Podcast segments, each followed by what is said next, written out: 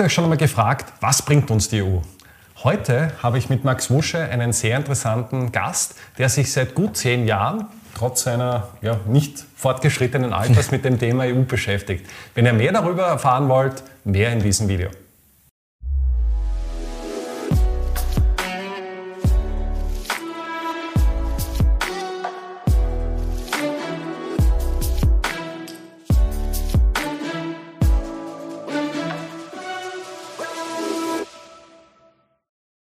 Herzlich willkommen zur neuen Folge unserer Kaffeepause Ethico. Heute habe ich einen ganz besonderen Gast. Vielen Dank, lieber Max, dass du dir die Zeit genommen hast. Dieser junge Mann war EU-Referent der Landesschülervertretung und für mich als ja, mittlerweile Mann in den 40 ist natürlich sehr interessant. Wie sieht jemand in deinem Alter das Thema EU? Du bist, glaube ich, 96 äh, geboren. So ist es. Das heißt, du kennst eigentlich nur die EU. So ist es. Aber was verbindest du in deinem Alter mit dem Thema EU? Genau. Also ich war im Jahr 2015 EU-Referent der Landesschülervertretung, so wie du schon richtig gesagt hast, Josef. Ich habe mich danach auch in, in der Europaabteilung vom Land Steiermark weiter engagiert, bin mit Vorträgen über die EU an Schulen, die sehr gut angekommen sind. Ähm, und habe dort einen Punkt immer und immer wieder betont. Gerade ich als 96er Jahrgang bin nur in der EU aufgewachsen. Und die Vorträge, die ich vor Schülern gehalten habe, die waren auch alle jünger als 95er Jahrgänge. Das heißt, du bist einmal ein Befürworter, wenn du diese EU-Nehmer also, dementsprechend vorantreibst. Ich, ich kenne es gar nicht anders. Also meine Erinnerung, ich habe gar keine Erinnerung mehr an den Schilling. Also das, für mich, ich könnte gar nicht umrechnen, 1 zu 13,7 oder so.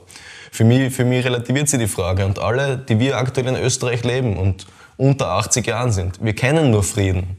Und das ist, was ich in den Vorträgen immer und wieder, wieder betone. Die EU bedeutet Frieden, so ist sie ja konzipiert worden. Und nur Frieden bedeutet Wohlstand. Und da sind wir auch in einem Wirtschaftsthema dann auf alle Fälle. Mhm. Und du bist dann damals, wie, wie bist du eigentlich dazu gekommen, dass du das dann, also dein EU-Thema, was du doch irgendwo am Herzen treibst, dann mhm. in die Schulen raustragst? ja, also für mich war ich glaube, das liegt ein bisschen in der Erziehung auch. Also, mein Papa hat mir immer okay, erzählt, ja, mein Papa hat mir immer erzählt, dass er schon in der Studienzeit geschrieben hat von den Vereinigten Staaten von Europa. In einem, ja? in einem äh, Essay, Essay ja. ja. Und äh, das ist mir irgendwie mit, in die Prägung mitgekommen. Also auch vor allem auf Urlaub fahren ohne, zu, ohne, ohne Grenzen oder auch jetzt vor, seit drei Jahren Roaming in ganz Europa, also telefonieren ohne Kosten. Ähm, das hat in mir einfach ein Feuer für die EU entfacht und weil ich einfach ähm, der, der größten Überzeugung bin, dass man gemeinsam stärker ist. Und das werden immer mehr Probleme, sei es jetzt Umwelt, sei es Migration, ähm, die kann man national nicht mehr lösen. Also, auch die ähm, wirtschaftlichen Blöcke, oder? Wenn so ist es. USA Absolut. beziehungsweise den chinesischen Raum heranzieht. Trump war für uns der letzte Warnruf, dass wir als EU uns auf die eigenen Beine stellen können und nicht einfach nur im Windschatten der USA fahren. Mhm.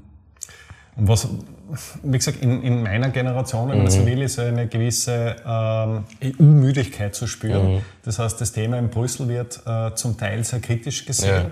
Man hat es auch bei den diversen Wahlen gesehen, dass eben ähm, eher EU-Gegner äh, mhm. äh, große Zugewinne äh, er, erhalten haben. Ja.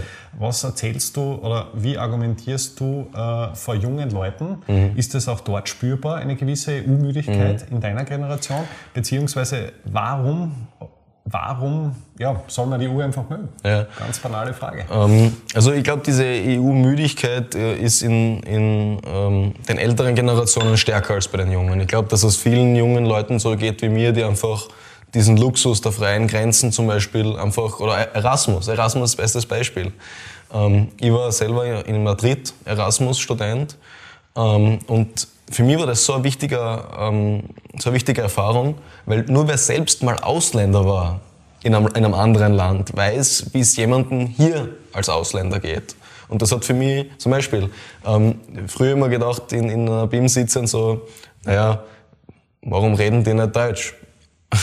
Und dann, bis ich selber mit, dem, mit meinem Kollegen dort in, in Madrid war und wir selber aber ganz natürlich immer mit Deutsch miteinander geredet haben. Und nicht Spanisch, ja. Genau, weil es einfach unsere, unsere Gewohnheit war. Und bis, zu, bis uns, uns mal eine Schulkollegin gesagt hat, eine Studienkollegin, ja, hey, wenn in unserer, in unserer Gemeinschaft äh, redet doch Spanisch miteinander, damit wir es auch verstehen. Und das hat für mich immens viel ausgelöst.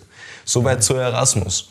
Ja. Ähm, und ich glaube halt, dass die, dass die EU-Müdigkeit deswegen bei den Jungen geringer ist als bei den Älteren. Die Älteren haben es halt noch ähm, die kennen halt noch tatsächlich äh, Österreich als, als souveränen Nationalstaat.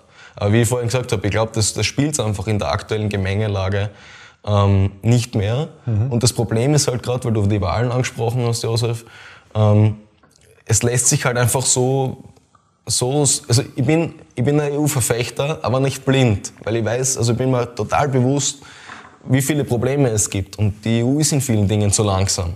Das ist überhaupt keine Frage.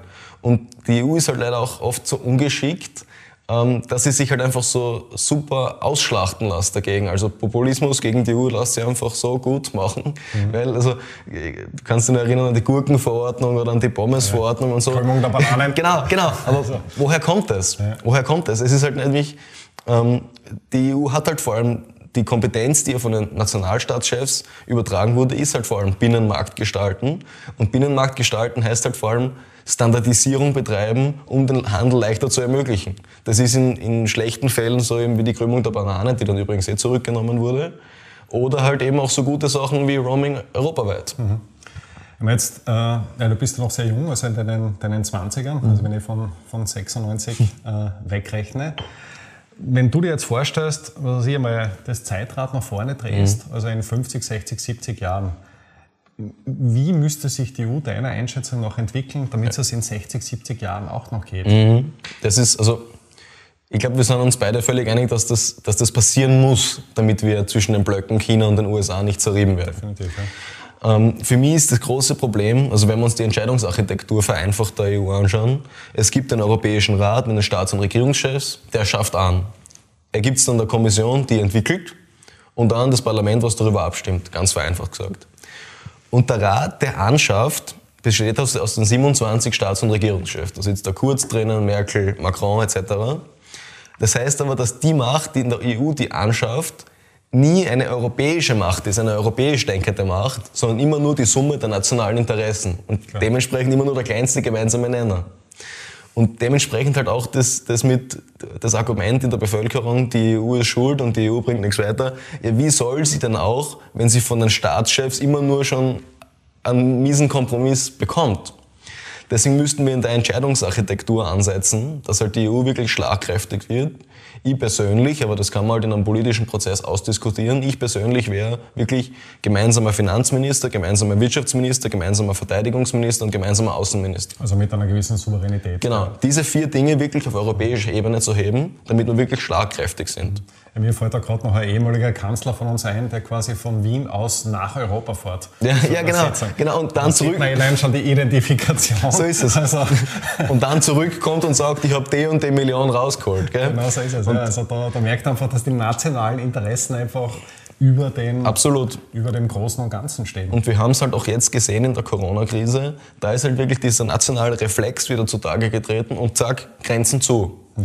Und man kann es auch den, den Staatschefs nicht abstreiten, weil es musste da schnell gehandelt werden. Mhm. Und die EU ist halt in ihrer Entscheidungsfindung, in ihrer Entscheidungsarchitektur in der aktuellen Form, so wie sie ist, zu langsam. Also ja, nein, mein Fall ist ja so, wie gesagt, wenn man jetzt zehn Jahre zurückdreht, mhm. dann sehe ich eigentlich drei große Flächen. Ja. Das erste war mal die Schuldenkrise, mhm. wo es die erste Kluft gegeben hat, also was ich zwischen den ganzen PIX-Staaten. Ja, so ist es. Zweite große Thema war die Migrationswelle, genau. wo sich große Wellen aufgetan mhm. haben. Und jetzt, wie du sagst, in der Corona- Geschichte so äh, gibt es eigentlich wieder den, den nächsten Spalt. Genau. Und ich stelle mir jetzt schon irgendwo mal die Frage, wie gesagt auch mit einem ja, mit einer gewissen Sorge, wenn man das so sagen ja. darf, weil ich auch ein absoluter Befürworter bin. Wie kann man sich da jetzt eben weiterentwickeln, mhm. dass wir uns nicht eigentlich wieder zurückentwickeln zu, zu Nationalstaaten? Genau. Ähm, also die, die EU ist zu langsam, wie wir gesagt haben, in der Corona-Krise, nationaler Reflex. Ähm, und Ungarn bestellt jetzt allein bei Russland und China seine Impfstoffe und macht es nicht gemeinsam über die EU, weil es wieder zu langsam ist. Äh, Litauen musste als Nachbarland von Weißrussland letzten Sommer dringend handeln und konnte nicht warten, bis da das diplomatische Theater rund um Zypern und äh, ähm, die Türkei gelöst wird, weil die das blockiert haben. Es ist halt immer, die, die Staatschefs können immer blockieren. Das heißt, meines Erachtens die Lösung wäre, das auf eine, also eine Verfassungsreform und dass wirklich gewisse, ähm, gewisse Ämter, gewisse Kompetenzen abgegeben werden. Da gab es einen Vorschlag äh, von Emmanuel Macron, bezüglich eines EU-Finanzministers, wurde leider von unserer Regierung dann zum Beispiel abgeblockt, auch von der deutschen. Mhm. Ähm, und genau so, deswegen, leider kann ich dir keine Antwort geben, was wir genau machen müssen, weil die Katze beißt sich ja in den Schwanz. Gell? Weil es wird halt eine Frage der Zeit auch sein, oder? So ist Wenn man es. das jetzt vergleicht mit, mit den USA, Ja. da habe ich ein paar Jahrhunderte, was da dazwischen stehen, um So sich es. auch als, als, als Raum äh, zu ist es.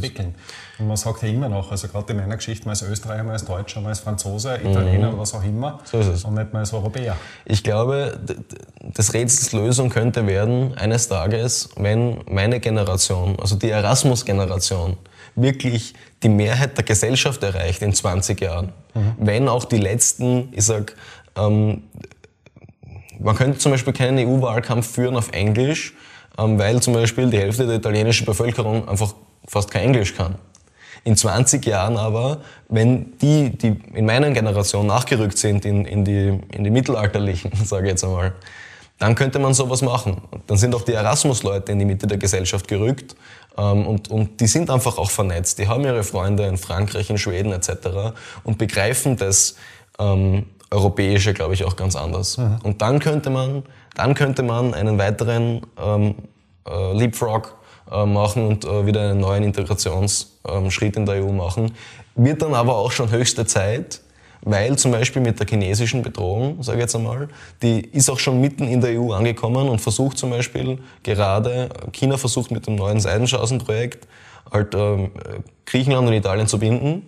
Das heißt, die werden die Investitionen, was Genau. nach Europa gehen. das heißt, Sie werden im Europäischen Rat, den ich gerade vorhin erklärt habe, keine, keine, kein resolutes Vorgehen gegen China zum Beispiel, wenn die, weiß Gott was, militärisch, wirtschaftlich machen, ähm, werden Sie nicht mehr unterstützen. Das klar, weil die Abhängigkeit dementsprechend groß ist. Genau, und dann kommen wir wieder, dann kommen wir wieder leider die, bei der Katze, die sich in den Schwanz beißt, nämlich dann kann der Rat nichts Gescheites verabschieden und die Kommission nichts Gescheites ausarbeiten. Das sieht man auch bei Ländern mit EU-Beitrittskandidaten, wenn So da es. mehr oder weniger Serbien seit, seit Jahren die Karotte vorgehalten wird. Und auf der anderen Seite ist aber so, dass China dort schon sehr aktiv wird. So ist und es. auch Russland. Absolut. Und da versucht man dann schon irgendwo sich, sich das aufzudröseln. Genau. Wenn man das Ganze jetzt noch ein bisschen weiter rollt, also jetzt gerade diese, dieser Tage war äh, Weltwirtschaftsforum Mhm. in Davos und eines der größten Risiken, Ja. also immer wieder genannt sind, in, sind aus dem umweltpolitischen Bereich. Mhm. Absolut. Und auch dort ist es ja so, dass die EU äh, sehr aktiv ist. Gibt es ja diesen EU-Aktionsplan. Mhm. Genau. Wie beurteilst du das? das? Das ist, also was Europa betrifft, das ist halt unsere große Chance. Natürlich, wenn wir nur groß genugen nationalen Willen und europäische Koordination aufbringen, können wir da echt das Role Model für die Welt sein. Von den EU 27 werden zwar nur 7% der globalen CO2-Emissionen ausgestoßen, aber trotzdem sind wir allein aus historischer Bedeutung, aus weltwirtschaftlicher Vernetzung, könnten wir daraus einen Blueprint machen. Weil wenn wir das als erster Kontinent schaffen, 2050 klimaneutral zu sein. Und das ist auch möglich. Also wir haben realistische Chancen. Aber ähm, wir werden bei, wir bauen bei europäischer Koordination. Es muss halt zum Beispiel auch passieren, dass, wenn wir die Erneuerbaren ausbauen, und die sind halt einfach volatiler in ihrer Stromerzeugung, weil geht eine Wolke davor, sind die Solarpanels auf einmal nicht mehr. Oder geht der Wind aus, drehen sich die Windräder nicht mehr. Und diese europäischen Aus, also es müsste ein europäischer Ausgleich passieren, weil ähm, es sehr wohl sein kann, dass in Spanien gerade mega die Sonne scheint und in Dänemark gibt es keinen Wind. Und wenn, die, wenn nur der, der Strom genügend ähm, transferiert werden könnte, ist ein Ausgleich möglich. Und dann ist auch die Energiewende, die viel genannte, ähm, um einiges billiger. Also McKinsey hat zum Beispiel im November, Dezember ein Positionspapier herausgebracht, ähm, das den Weg in eine klimaneutrale Zukunft zeichnet, 2050. Und es ist möglich, Net Zero Emissions at Net Zero Costs. Also, dass die Kosten, die Einsparungen, die Kosten aufwiegen. Ja, es ist, glaube ich, trotzdem auch ein, ein gewisser gesellschaftlicher äh, oder gesellschaftliches Umdenken erforderlich. Absolut. Wenn ich zum Beispiel meine Generation hernehme, also ich bin gut oder ungefähr 20 Jahre älter als du, dort war das erste mit 18, man macht einen Führerschein. Ja. Und das Auto war irgendwo ein Statussymbol. Absolut. Das war quasi meiner De Generation das absolute DNA. Mhm. In deiner Generation wird es wahrscheinlich viele mit 20er geben, die äh, kein Auto besitzen, beziehungsweise vielleicht nicht einmal einen Führerschein haben, was Mhm. Ja. für uns an und für sich äh, ja, ein Must-Have war, um es So ist so, es. so, So zu ist es. formulieren. In- Und da ist schon auch etwas, wenn man das, das nach oben schiebt. Vor allem auch da müssen wir uns einiges überlegen in Bezug Absolut. auf den ganzen Transport. Ja. Auch in Bezug, also wenn ich jetzt da beispielsweise an meine Elterngeneration denke, dort ist das Fahren mit, mit öffentlichen Verkehrsmitteln, also eigentlich ein No-Go. Seltsam. Also es, es funktioniert nicht. Ja. In meiner Generation wird schon ein bisschen abgeschwächter, also mhm. das gehört dann irgendwo schon ein bisschen zu einem, zu einem coolen Image. Aber äh, in der Generation von dir ist das ja an und für sich ja völlig Usus. Genau, absolut. Also gerade mit zunehmender Urbanisation in einer Großstadt wie Wien kannst du ganz normal ohne Führerschein leben. Gell? Das ist einfach möglich und äh, immer mehr Menschen leben in Städten. Aber man darf auf die Menschen am Land nicht vergessen. Ja, absolut. Gerade weil das Land, ich sage jetzt in Zukunft, ein wichtiger Wertschöpfungsfaktor sein wird, wenn es darum geht, CO2-Speicherung in Wäldern. Also ich glaube, dass die Bauer, der Bauernschaft in den nächsten Jahrzehnten hoffentlich wieder viel mehr Bedeutung geschenkt wird, weil sie einfach die CO2-Senken verwalten.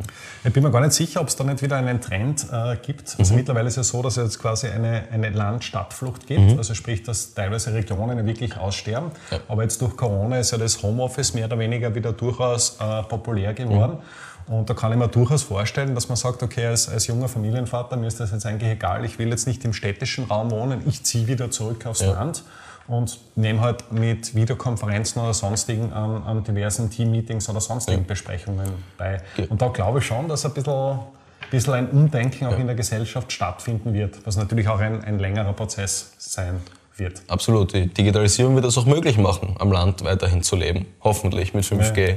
zum Beispiel. Es braucht also wirklich einen koordinierten Plan, entsprechend auch Wille und Professionalität. Also zum Beispiel, bestes Beispiel ist, man könnte Flugverkehr innereuropäisch so ziemlich ähm, obsolet machen, indem einfach die wichtigsten Städte Europas binnen drei Stunden erreichbar sind. Warum drei Stunden? Weil mit drei Stunden Fahrzeit hin und zurück lässt sich eine Businessreise, also ein Tagestrip. Tagestrip machen. Wenn es vier Stunden ist, dann sind es schon acht mit Hin- und Rückfahrt. Ja, geht schon fast nicht mehr. Und Sie haben das zum Beispiel, die Deutsche Bahn hat das statistisch erfasst. Ähm, Berlin-München, vier Stunden. Berlin-Nürnberg, drei Stunden. Also die gleiche Hochgeschwindigkeitsstrecke. Ja. Berlin-Nürnberg konnten Sie durch die drei Stunden den Flugverkehr einstellen. Berlin-München ist noch immer ah, okay. eine gefragte Flugverbindung. Zu, zu, viel. Genau. Und wenn wir das schaffen, wenn wir zum Beispiel einen Semmering-Tunnel endlich fertig bauen und einen Koralm-Tunnel oder einen Brenner-Basistunnel, ähm, können wir echte Schritte Richtung CO2-neutrale Zukunft schaffen.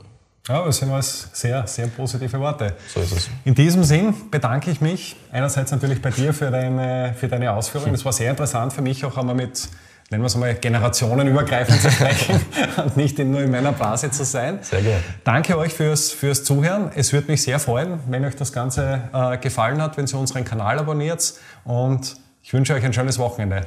Ciao, bis nächstes Mal. Alles Gute.